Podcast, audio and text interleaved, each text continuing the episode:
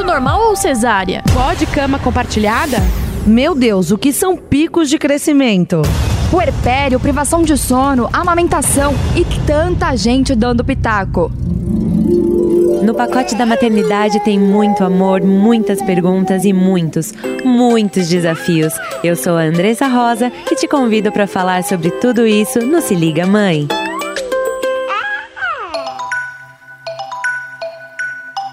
Está começando mais um Se Liga Mãe aqui na Rádio Jovem Pan. Gente, que alegria! Eu sou Andressa Rosa. Se você ainda não me conhece, é só me procurar lá no meu Instagram, Se Liga Mãe, porque lá a gente está conversando sobre vários assuntos, sobre essa aventura da maternidade. E hoje nós temos mais um episódio, mais um cast aqui com vocês. Eu tô com uma convidada muito especial para falar sobre o assunto que eu queria conversar lá na primeira temporada, mas eu só conheci a Joana agora e eu tenho certeza que ela tem muita coisa para acrescentar sobre autismo. A gente vai falar sobre o transtorno do espectro autista com a Joana Santana, que é mãe do Maneco, tá aí nessa, nessa jornada, né? E tem muita coisa para falar com a gente. Muito obrigada, viu? Pela sua participação, pela sua entrevista aqui. Eu tô, tô muito feliz em trazer você para conversar com a gente. É, eu que agradeço, Andressa, estou super feliz com o convite e agradeço mesmo a oportunidade, porque acho que esse assunto é, ainda, ainda é pouco falado, ainda é pouco explorado e as pessoas ficam muito tensas é, nesse momento, enfim. Acho que a gente pode ajudar. Toda é. oportunidade que eu tiver de falar sobre isso, eu, eu, eu aproveito e agradeço. Com certeza. E eu queria é, trazer o, o TEA para nossa para nossa conversa por dois motivos principais. Primeiro, porque eu tenho várias mães que, que me seguem e que é, pedem muito por esse acolhimento mesmo, né? De, de terem voz, de serem ouvidas, de serem abraçadas também. E, e eu acho principalmente que quem é mãe de crianças neurotípicas e a gente vai falar mais sobre essas diferenças, né? É, essas peculiaridades das crianças neuroatípicas, neurodiversas e etc. Mas eu acho que nós, mães que temos crianças neurotípicas, temos uma responsabilidade muito grande. É, não só de, de respeito, mas de inclusão mesmo, né? De, de cuidar dessas crianças com todo amor, com todo carinho. E eu acho que é, é, é, é, fundamental que a gente espalhe informações certas, porque eu acho que ainda é muito escuso, né? Como que, que, que foi para você essa, essa descoberta? Vamos começar contando um pouquinho da sua história, para o pessoal te conhecer melhor? Conta um pouco do Maneco, esse serzinho uhum. apaixonante, por favor. Eu já conheço um pouco dessa história, né? Desculpa já, já te interromper, porque a Joana escreve para a coluna de maternidade da Jovem Pan também, exclusivamente sobre isso. E eu acompanho o, o, as escritas dela super sinceras e, e, com muitas informações também. Então vale a pena vocês passarem lá depois, viu? Conta agora pra gente. É, então, Andressa, eu sou eu sou eu sou jornalista, sou casada com um publicitário há 13 anos. A gente, o Maneco é nosso primeiro filho. É, eu sempre soube que eu seria mãe, eu sempre quis ser mãe, mas eu não tinha também pressa. É, a gente esperou seis anos para ter, então quando a gente decidiu ter o Maneco, é, já estava todo mundo, a família inteira, num, numa expectativa. Então, assim, foi muito querido, foi muito ansiado. É, na época, a gente. Eu, eu já trabalhava em home office e ele, na época, trabalhava. É, agora, por causa da pandemia, está trabalhando de novo. É, e então assim fui super cuidada, fui super paparicada, fui, ele cozinhava para mim, eu comia melhor que o Papa, eu falo. É, o, o pré-natal correu muito bem, o parto foi normal, foi tudo certo. Tava tudo muito bem. E depois, mais para frente, é... Ah, peraí. É isso mesmo. O, o mais para frente, assim, como eu não conhecia muito de criança, eu, não, eu sempre fui eu, eu, eu sou filha única. É, então eu, não, eu nunca fui uma pessoa de amar a criança, nossa, adoro. eu não tinha muito traquejo com criança, eu sempre convivi mais com adultos. Então eu entendia muito pouco disso. Quando eu estava grávida, eu baixei um aplicativo que ia me, me falando das, das semanas, da evolução das semanas, e depois, quando o bebê nasce efetivamente, ele começa a falar dos marcos de desenvolvimento.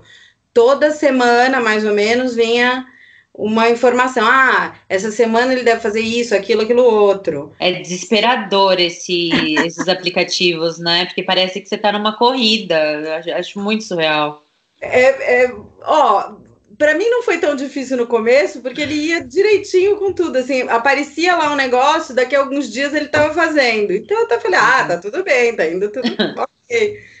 É, e eu me sentia, pelo menos, é, assim, situada, porque a minha impressão era realmente que eu não conhecia nada, então a, aquilo ali me dava um chão. A, até que lá pelo nono mês, de idade dele, uhum. já, é, veio lá falando mais ou menos assim: ah, essa, nessa época, criança, se você tá brincando com algo com ela, uma, um brinquedinho, e ela tá com atenção, se você esconde esse brinquedinho, por exemplo, atrás do corpo ou embaixo de um outro objeto, ela vai, ela procura aquilo aonde você escondeu. Ela vai atrás do movimento que você fez. Aí eu fui tentar fazer não importa quantas vezes eu repetisse, ele se deixasse de ver o objeto, ele perdia o interesse, ia fazer outra coisa. Uhum. Aquilo já me juntou com um negócio que eu também achava esquisitinho, porque ele, primeiro neto de todos os lados, ganhava muito presente, era bem mimadinho, é, e ele não ligava, ele simplesmente não ligava não tentava abrir o pacote, e uma vez que a gente tem, abrisse o pacote para ele, ele também não demonstrava ter é, nenhum interesse. Aí eu juntei essas duas coisas, tudo muito light, assim, nada de preocupação excessiva, mas eu, eu jornalista, curiosa de nascença, fui pesquisar. E acabei dando numa lista longa de características é, né, alertantes mesmo, em, em várias idades. E ele, assim, os clássicos, que é não olhar no olho, é, não gostar de toque, nada disso ele tinha. Ele sustentava super bem um olhar no olho. Ele, quando a gente chamava maneco, ele olhava prontamente. Ele era super risonho. Ele sempre foi super carinhoso, abracento. É, então, assim, ficou com uma, uma, um alerta, mas bem. Uma pulguinha atrás na orelha, né? Isso. E, claro, eu falei assim com a minha mãe e com meu marido. Os dois acharam que não tinha absolutamente nada a ver, não, né? Primeiro que era muito pequeno.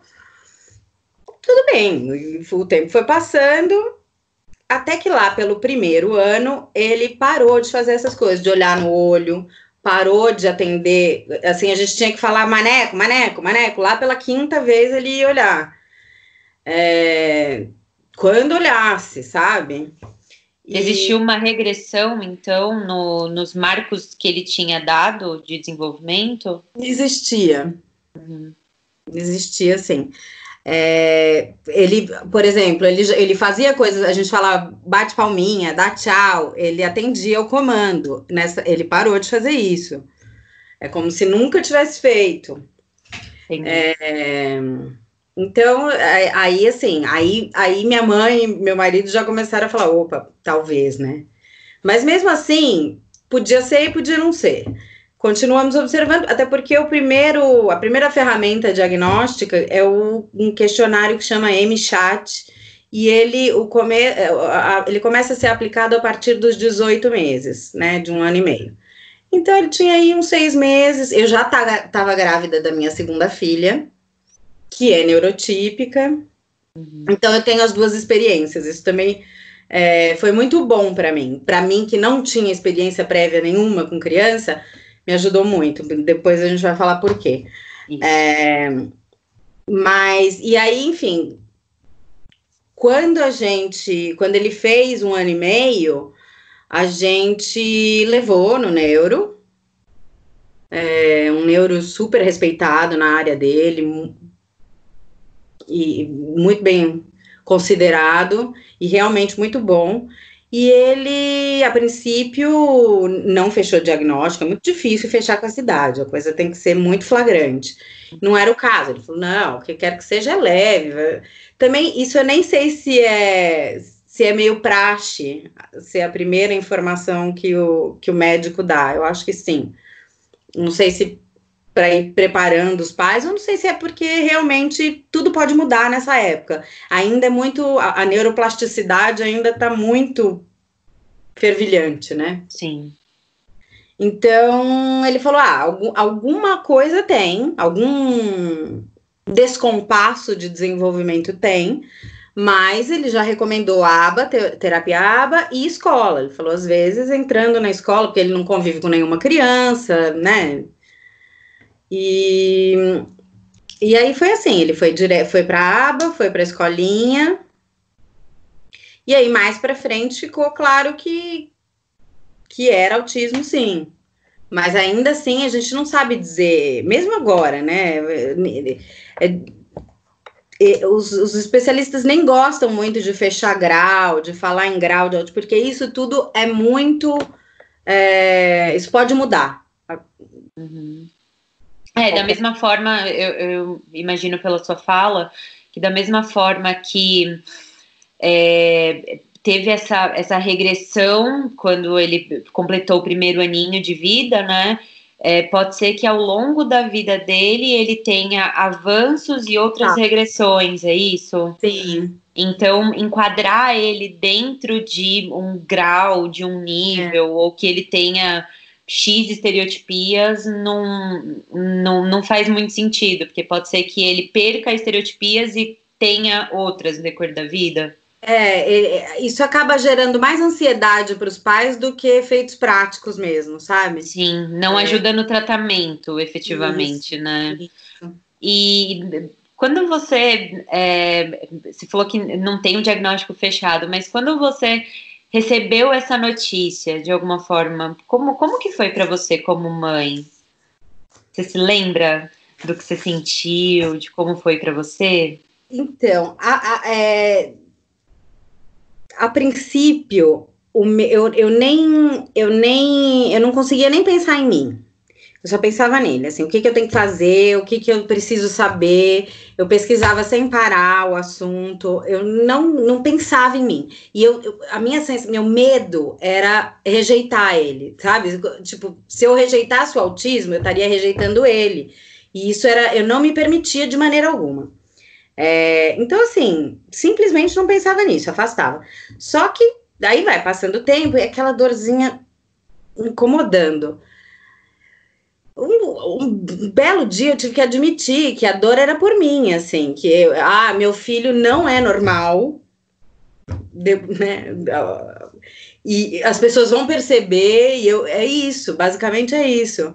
Aí, aí ficou mais fácil. Primeiro, assim, é chato ter que admitir que a gente pode ser tão fútil, mas ficou mais fácil de lidar, porque não era com ele, uhum. sabe? É, Tá, o importante, aí, ah, se viesse a dor, eu falava, ah, dane-se, a dor é minha.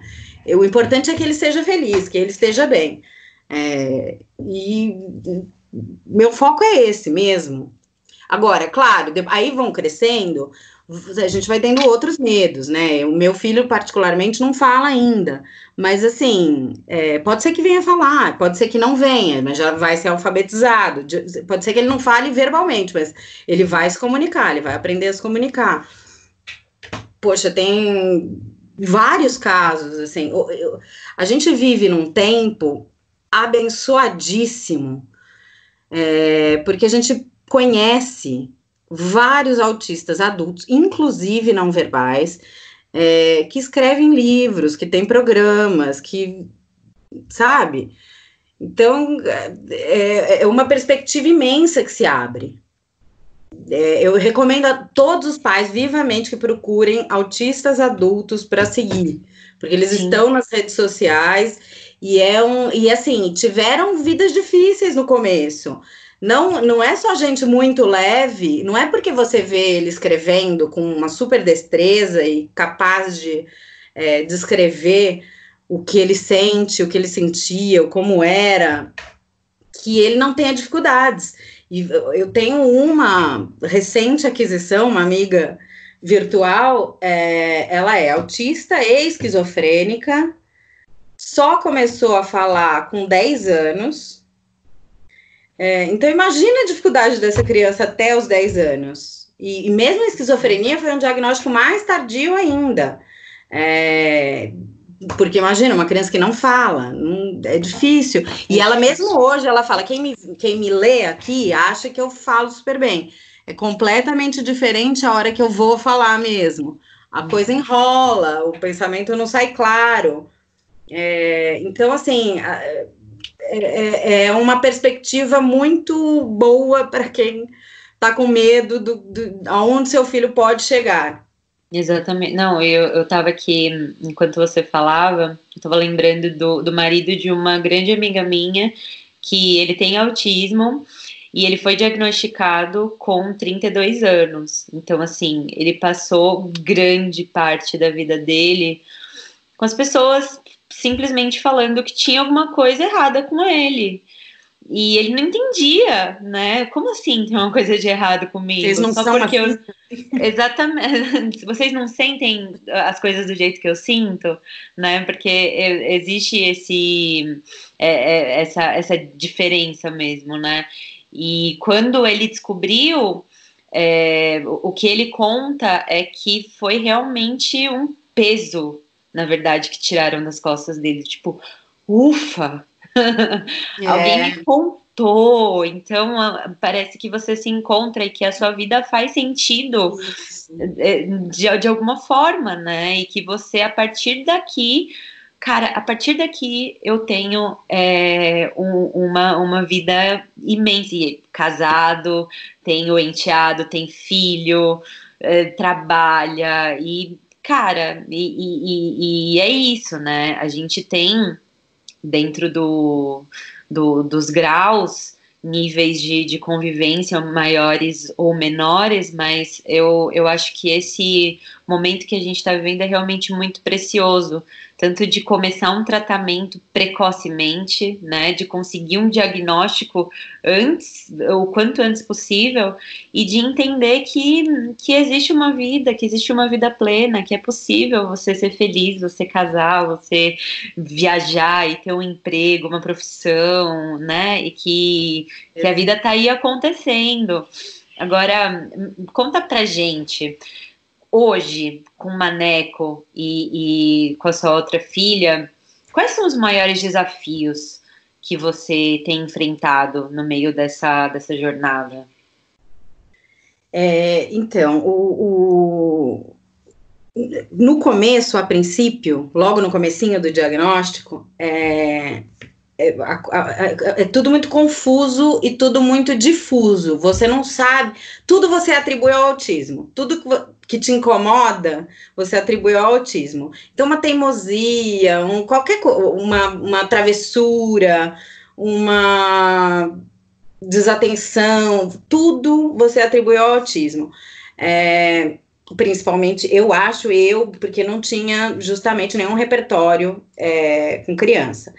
Então, quando veio a minha outra filha, muitas coisas ficaram mais claras para mim. Assim, bom, primeiro você vai. Porque também, filho não nasce com manual, né? Cada um é cada um. Bom seria se fosse, tá mas não. Você está conhecendo ele, ele conhecendo você. Então, vai passando o tempo, você vai descobrindo o que é personalidade, o que é só o fato de ser criança, e o que é, aí sim, autismo. E o autismo dele, porque cada. As pessoas são. Os autistas também são diferentes, como os neurotípicos, nenhum indivíduo é igual. É, eles podem sofrer mais ou menos de, de, de questões comuns, como questões motoras, questões sensoriais, mas assim, cada um é um, porque a personalidade não pode ser dissociada disso. É, então, de verdade, a minha, a minha ter um segundo filho e ser neurotípico me ajudou bastante a me situar melhor nisso. É, aí, assim, os desafios que a gente ainda enfrenta? Bom, os sensoriais. É, estamos todos melhorando, aprendendo, é, mas eles têm essa ordem, assim. É, a questão sensorial é sempre muito importante. É, seja porque ele sente demais as coisas, então gente que tem horror a barulho, que tem horror a toque, é porque provavelmente sente demais. Por outro lado, o hipossensível, aquele que sente de menos, um toque leve para ele é, é como se fosse uma uma alguém te fazendo cócega com uma pena, sabe? Que uhum. dá aquela aflição. Então, para ele, só o toque forte é que é bom. É, ele precisa de barulhos altos, ele gosta de sabores muito fortes. É, e essas coisas, assim, cê, você vai. Não tem. Não vem com manual, você vai ter que observar e descobrir. É, porque isso molda muito do comportamento do autista, muito. Se ele não tiver o estímulo que ele precisa, ele fica é, desregulado e isso faz ele ficar mais propenso a ter crises de frustração, é, ter agressividade. Uh, por exemplo, sobrecarga sensorial, esses que são hipersensíveis e tem, passam por muito barulho, ou muita luz, ou muitos cheiros diferentes, podem ter crises de, isso pode desencadear crise de agressividade. Então é preciso descobrir e é preciso estar atento a essas coisas. Isso é bem fundamental. É... Deixa eu ver, porque eu anotei. é, e essa outra coisa que é bem importante e absolutamente frequente, as comorbidades. O, o, autismo quase nunca vem sozinho. Quando vem sozinho, é desses muito leves que frequentemente passam sem diagnóstico uma vida inteira, caem na conta da excentricidade. É, mas normalmente tem comorbidades assim. Podem ser as mais simples, por, como déficit de atenção, é, ou e, e, coisas mais graves como epilepsia. É, é preciso ficar atento aos sinais, a, a sintomas e, e, pesquisar e conhecer o seu filho, porque assim os especialistas que você for consultar são especialistas naquilo. Você é o especialista no seu filho, precisa estar tá de olho, precisa saber. E ter um acompanhamento único mesmo, né? Um acompanhamento que ele é moldado para aquela criança, né? Sim, com certeza. Cê, é, primeiro que é multidisciplinar, assim, você tem que ter um neuro ou psiquiatra, às vezes os dois, é, porque um, cada, cada um sabe do seu pedacinho e um pode dar dicas para o outro. O meu filho, assim, com cinco anos, a gente descobriu que tinha hipermetropia. Eu nunca tinha levado antes ao oftalmo, porque eu pensei, como é que você faz exame numa criança que não fala? Como é que faz uhum. exame de vista numa criança que não fala? Aí eu descobri que não, é, pela terapeuta, que não toda criança toda criança, típica ou não, é, faz exame oftalmológico dilatando a pupila, porque o, o, músculo ocular da criança é muito forte, então ele sempre adequa, ele sempre enxerga, e ele só que o problema é que assim, isso num período inteiro de aula cansa, ele começa no começo ele enxerga tudo, depois ele vai ficando com dor de cabeça, ele vai distraindo à toa, ele vai então, tem que sempre dilatar a pupila e, e, fazer o tal do exame de fundo de olho. Aí fizemos isso, levamos, fizemos isso. Ah, tem hipermetropia. Ele que tinha pavor de acessórios, nunca gostou de acessório na cabeça, em lugar nenhum, aliás. É, quando pôs o óculos pela primeira vez, para o grau dele, adorou. Hum, olha a, só que coisa. tinha alertado, falado, olha, se, é, o, o a, ele precisa usar o tempo todo. É, pode ser que no começo tenha dificuldade, falou que tem criança que joga da janela do quinto andar. É, ele não, ele na hora amou, porque fez diferença para ele, né? Então, é, esse tipo de coisa é só observação e é igual com qualquer filho, na verdade. É, filho a gente tem que olhar de perto, né? É exatamente isso que eu estava pensando. Eu falei, é, provavelmente eu, eu teria cuidados muito semelhantes com, com a minha filha para muitas situações que, que a Joana está compartilhando, porque são filhos e são pequenos e, e precisam muito da, da, da, nossa observação, né? Agora, uma dificuldade que, que eu sempre enfrentei nessa busca pelo conhecimento, né, do, do, do TEA, e principalmente porque eu tenho um caso na minha família, eu tenho uma priminha que, que foi diagnosticada, e ela é pequenininha também, é, a sensação que eu tenho é que parece que fica por um tempo um elefante na, na família, sabe? E que a gente não sabe muito bem o que, que aconteceu. Ela nasceu assim ou ela desenvolveu isso num determinado momento da vida? É, é, será que esse autismo vai desaparecer? E aqui eu uso essa palavra porque não é uma doença, então eu não quero falar sobre cura, né? Não quero falar sobre cura do autismo aqui, porque o, o, eles não estão doentes, né? Eles têm uma condição. É, mas a gente fica se fazendo essas perguntas, né? É, até porque na mídia o que a gente vê são exemplos muito estereotipados mesmo, né, do que é o autismo. É, é, eu gosto de, de acompanhar uma série, provavelmente já, já ouviu falar do The Good Doctor, é, e, e, mesmo assim, é, mesmo achando incrível a, a, atuação e tudo mais, às vezes eu ainda me pego pensando, nossa, mas parece tão estereotipado, né? Será que é realmente isso? Então, eu queria deixar essas perguntas para você, é, de mãe para mãe mesmo, né? Para a gente tentar tirar esse elefante do meio da, da, da, nossa sala. Essa criança, ela nasce, a gente nasce autista, a gente desenvolve o autismo, é possível que ele vá embora ou é uma condição para sempre? Então, ele, ó, pelo que a ciência sabe, nasce com e não vai embora. É uma condição, é um, é um, eu já vi a analogia, eu achei muito bacana. É um, é um modo de conectar do cérebro. E ele é diferente. É, ele, a, criança nasce autista, mesmo que esse autismo só vá se manifestar que, ele, que a criança só vai manifestar características mais tarde. É, às vezes tem, tem gente, tem pai que relata que virou, virou autista na adolescência, mas não é. É só porque provavelmente os sinais eram leves até então, e na adolescência, por causa da alteração hormonal e das, né, das dificuldades é, normais da, da, adolescência, aquilo ficou mais evidente. É, mas o autismo sempre esteve lá ele se forma, é, é epigenético, ou seja, vem de várias é, causas genéticas, não necessariamente herdado de pai ou mãe, às vezes é uma combinação que veio um pouco de cada, é, mas se, no útero já, já se forma um autista. E uhum. ele será assim até morrer. É, agora, claro, como todas as pessoas, o autista também aprende, como todas as pessoas, o autista se desenvolve e aprende sobre si.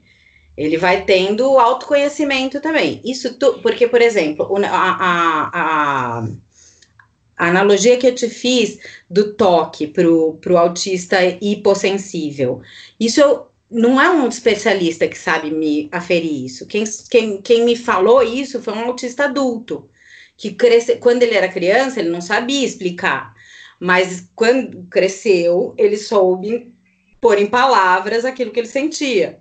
É, e ele se conhecendo assim, ele já é capaz de dizer para as pessoas: ah, não me toque assim de leve, se for para pegar em mim, pega forte.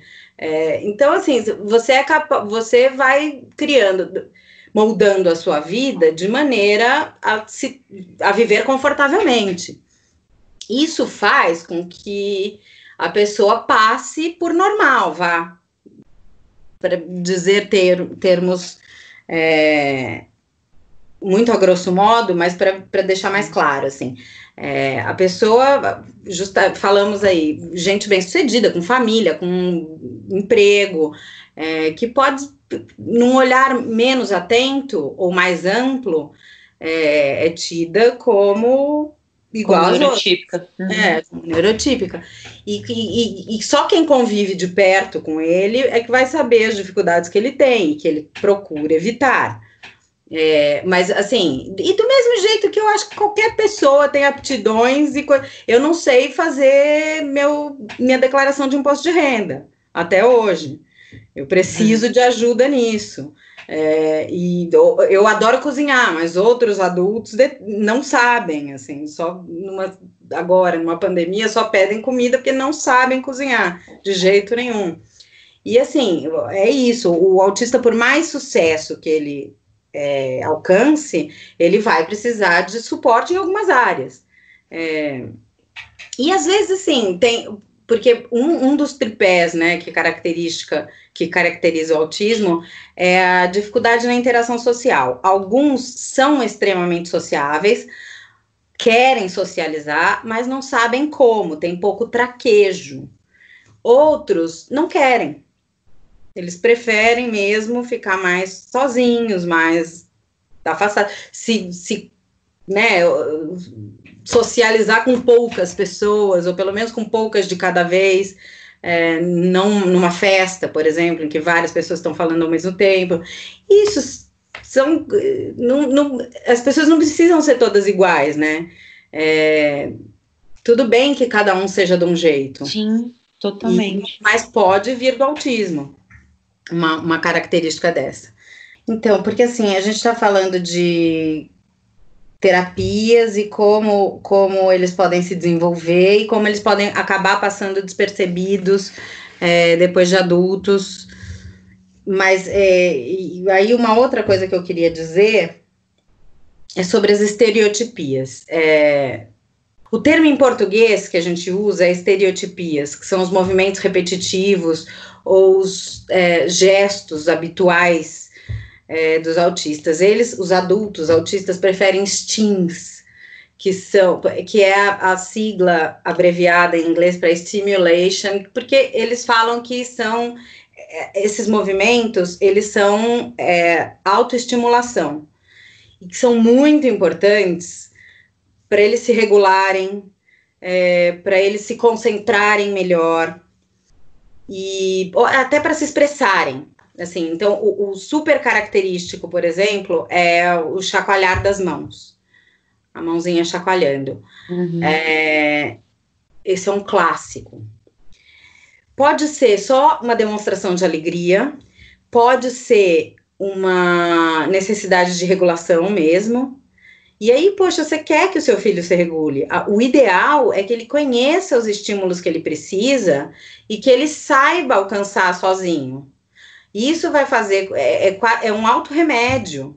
É, é, uma coisa que evita, vai evitar que ele tenha crises, que ele, o meu filho, por exemplo, se ele não tem os estímulos que ele precisa, ele pode, ele pode dormir super mal. E aí, dormindo mal, ele não vai passar um bom dia no dia seguinte. É, então, assim, essas coisas. É que muitos pais tentam tirar, muitas terapias tentam tirar esses steams, porque eles são muito, eles deixam muito óbvio que aquela criança é diferente. Uhum. Então, se uma criança está fazendo isso, né, batendo as mãozinhas no, na fila do cinema, outras crianças vão apontar e dizer, ah, o que é isso?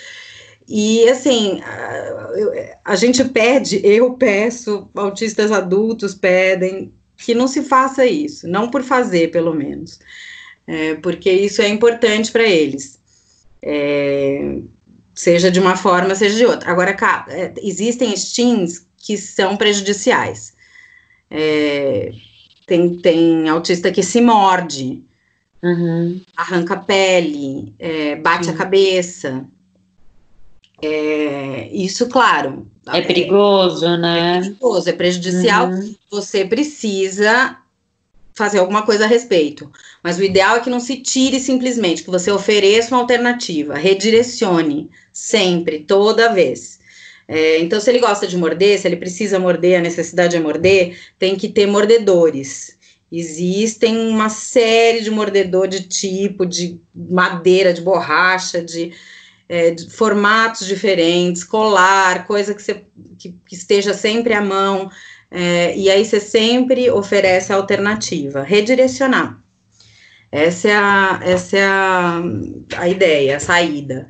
É, e, e mais para frente aí, eles, ele, quando adultos, eles já estarão munidos de, de ferramenta para se regular Sim. sem se machucar, né? Sem se ferir. Já tem estratégias, né, para conseguir é, viver com, com um pouco mais de tranquilidade.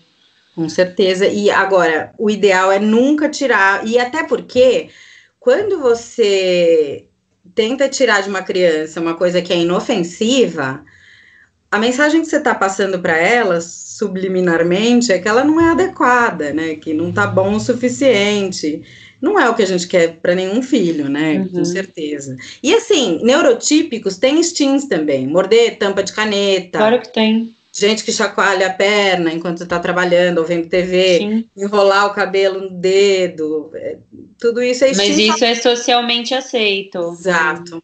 E quando a gente coloca um rótulo no, no, numa criança, de repente não pode mais. É. Né? Então, a minha filha, que tem é, quase dois anos, ela pode morder um coleguinha na escola, mas a minha prima, que tem autismo, não pode. Isso. Porque uma, tá, uma faz parte do desenvolvimento e a outra tá errada. Então, assim, é, é, a gente tem que ter muita sensibilidade realmente para entender que, no final das contas, a gente está falando de crianças, né? Isso aí. a gente está falando Exatamente. de crianças. E eu até queria entrar nesse ponto contigo, é, porque nós, mães de, de, crianças neurotípicas, a gente também pode tomar, sem roubar o lugar de fala, né, que eu acho que é muito importante, muito evidente para vocês, mas a gente também pode tomar uma série de, de, de ações mesmo, dentro das nossas casas, das nossas famílias, dentro das escolas, que eu acho que é, é muito importante. A Malu não tem nenhuma nenhum, nenhum coleguinha na escola dela que tem autismo, mas ela é, convive com outro tipo de diversidade, como por exemplo Down. E, e eu acho que é muito importante que a gente seja responsável por essas crianças também.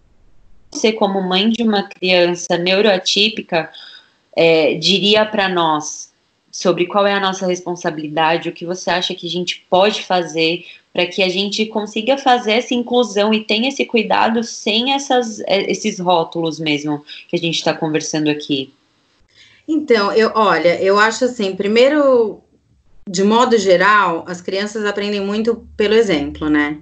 Então, pessoas inclusivas dificilmente gerarão filhos, né, que, que, que destoem, porque eles aprendem em casa, que não, eles veem pelo comportamento dos pais que não se, que a gente não separa ninguém. Acho, né, não houve esse tipo de discurso, então não é nenhuma, não existe para ele. Só mais tarde que ele vai ouvir de alguém lá fora, uma coisa assim. É, mas é muito bom, por exemplo, a sua filha não tem um, um, amiguinho autista na escola, mas tem Down e tem uma priminha autista. Então, assim, a, a gente convive, não tem, a, a, não ser que você viva numa bolha, a, eles estão todos aí.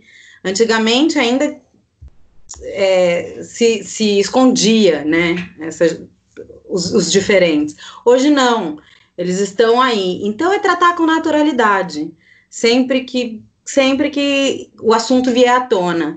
E porque criança é curioso, né? Eu sou mãe de um filho autista e de uma neurotípica. E várias vezes o meu autista não fala, mas a, a, neurotípica fala o tempo inteiro. E às vezes ela faz perguntas inconvenientes na rua. Não necessariamente sobre isso, mas outras.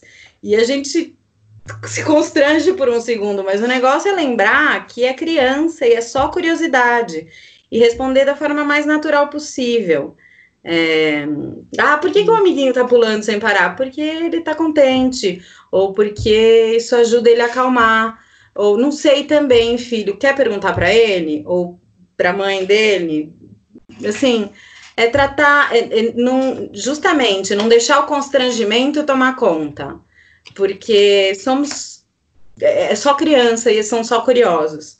É, Acho que basicamente é isso. Eu acho que a gente também tem que é, levar uma, uma luta muito em consideração de é, acabar com comparações, né? Porque isso, isso é uma coisa que me fere muito. Então, por exemplo, o fato da minha priminha é, ter os seus cinco aninhos e não falar, e ver a minha filha de, de um, um, um ano e pouco começando a falar, isso gera algumas comparações que são absurdamente desnecessárias, né? Então, eu acho que a gente tem um papel também de é, é, acabar com esse tipo de, de, de, comparação no meio do nosso círculo de amigos, dos nossos familiares, e de, de entender de uma vez por todas que a gente está, é, mesmo que em barcos diferentes, a gente está criando essa próxima geração e, e, que isso não vai fortalecer nada, né? Esse tipo de discurso não vai enriquecer em nada no, no crescimento deles. E, Eu me, assim, me, pego muito pensando nisso, né? No quanto a gente tem que ficar esboçando essas diferenças e colocando essas diferenças ali no meio da mesa, quando hum. na verdade a gente podia estar tá falando de tudo que faz a gente igual. Né? Ou, então, é isso que eu ia falar. A gente pode trazer essa comparação para o que há de igual. A sua priminha que não fala, ela se comunica de outro jeito, de certo. Então, assim, é ressaltar nessa hora o como ela fala tal coisa, como ela fala quando ela quer não sei o quê. Quando ela, é muito engraçado, porque a minha, a, a, a mais nova, que é neurotípica, é, meu filho tem seis anos é, e ela tem quatro. E ela, bom, já desde pequenininha, a gente, ela começou a falar também, com um aninho e pouco, fala pelos poros, fala muito, fala tudo. É, e ela sempre fala, e eu, eu falo muito, né, mamãe? E o meu irmão não fala. E ela fala para os outros, ah, o meu irmão não fala. Mas assim, normal, sabe? E ela fala, quando ela fala, ah, eu vou ter, ela fala, eu vou ter três filhos, dois que falam e um que não fala. para ela super hiper normal, natural, assim. Que coisa mais linda. eu, eu acho muito bacana a gente, a gente trazer isso para a mesa. E eu queria, para a gente encerrar essa conversa, que eu queria ficar por muito mais tempo com você, eu queria que você realmente desse um, um último recado para essas mães que estão enfrentando isso agora, enfrentando esse desafio que acabaram de descobrir, ou que talvez ainda possam estar passando pelaquela fase da negação, né, que, que você comentou no começo do, do nosso episódio, de é, não acolher a própria dor, né, de, de realmente passar por essa fase de ter que abandonar todas as expectativas que ela tinha em relação àquele filho para construir novas, né? Construir a própria história. Então, eu queria mesmo que você conversasse com essas mães, deixasse esse recado final, essa dica, esse abraço bem forte, quentinho nelas. É, eu acho, de verdade, é, que é, apesar do baque muito grande, que é receber um diagnóstico desse, é, foi uma lição bem forte sobre expectativa, que a gente não pode ter criar uma vida para o filho. Isso não é assim. É, típico ou não, você vai se decepcionar, porque a vida é dele. O dono da vida é dele. O que você pode fazer é passar as melhores experiências e rezar para que tudo dê certo, assim, é, é, ele que vai ter que ter discernimento e que e tem os dos desejos dele podem ser completamente diferentes dos seus.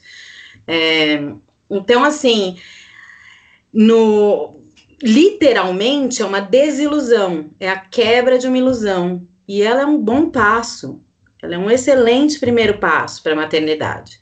É, é, é um ajuste de expectativa. Você, você espera que ele seja o melhor dele. É, descobrir os potenciais dele, trabalhar com esses potenciais, ajudar no que, nos desafios que ele tem e, e, e, se deixar ser feliz, porque assim ele vai te trazer muitas alegrias, muitas, tanto quanto qualquer outro. Filho é sempre, sempre, sempre uma bênção e é sempre o filho que você precisava. É, eu tenho muita confiança nisso. É, então, é isso. Conheça, abrace, não tenha medo. Vai dar tudo certo. no final. Se permita, né? Eu acho que mergulhar de cabeça é o, o melhor que a gente pode fazer, afinal de contas, é exatamente o que você diz, a gente não tem controle sobre nada. A maternidade é, é, é a grande prova de que a gente não tem o controle de nada nessa vida. Isso. Né? E que bom poder conversar isso com você, que bom conhecer um pouquinho mais da sua história e de trazer esse conteúdo tão incrível para essas mães. Eu te agradeço infinitamente. Estou terminando emocionada. Ai, terminando emocionada, porque eu me sinto nesse, nesse dever de, de continuar levando essa bandeira para frente. E eu espero que o Maneco seja muito feliz. Obrigada, é... eu que é. agradeço demais. É, é, para mim é muito importante. Cada mãe que eu ajudar, porque eu fui bastante ajudada também no começo, é, me vale o mundo. É isso aí, eu tenho certeza que você ajudou muitas mães que estão nessa jornada aí, tanto as mães de crianças neurotípicas, quanto mães como eu que querem fazer a diferença no mundo e ser uma rede de apoio também para vocês da melhor forma que a gente puder. E se você quiser deixar algum contato, se alguma mãe quiser te procurar, ou enfim, se quiser deixar seus contatos, a, a hora é agora. É, bom, me visitem lá no blog da Jovem Pan. Por favor, gente. A coluninha do Te Apoio. Oh, perdão. Edita. A coluna do tal do TEA. É, e eu vou, eu não tenho, é engraçado, né? Eu não tenho nenhum, eu não tenho um lugar onde as pessoas possam me seguir. Eu vou, eu vou cuidar disso.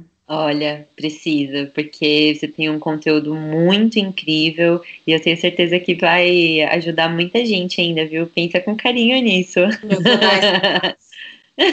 Pensa com carinho nisso. E esse foi mais um episódio do Se Liga Mãe. Se você ainda não me segue, já sabe, é só colocar lá no Instagram, arroba Se Liga Mãe. Eu também estou no blog da Jovem Pan, toda segunda-feira com um post novo para vocês. Espero que vocês tenham gostado e até a próxima semana com mais um Se Liga Mãe aqui na Jovem Pan. Obrigada, um beijo.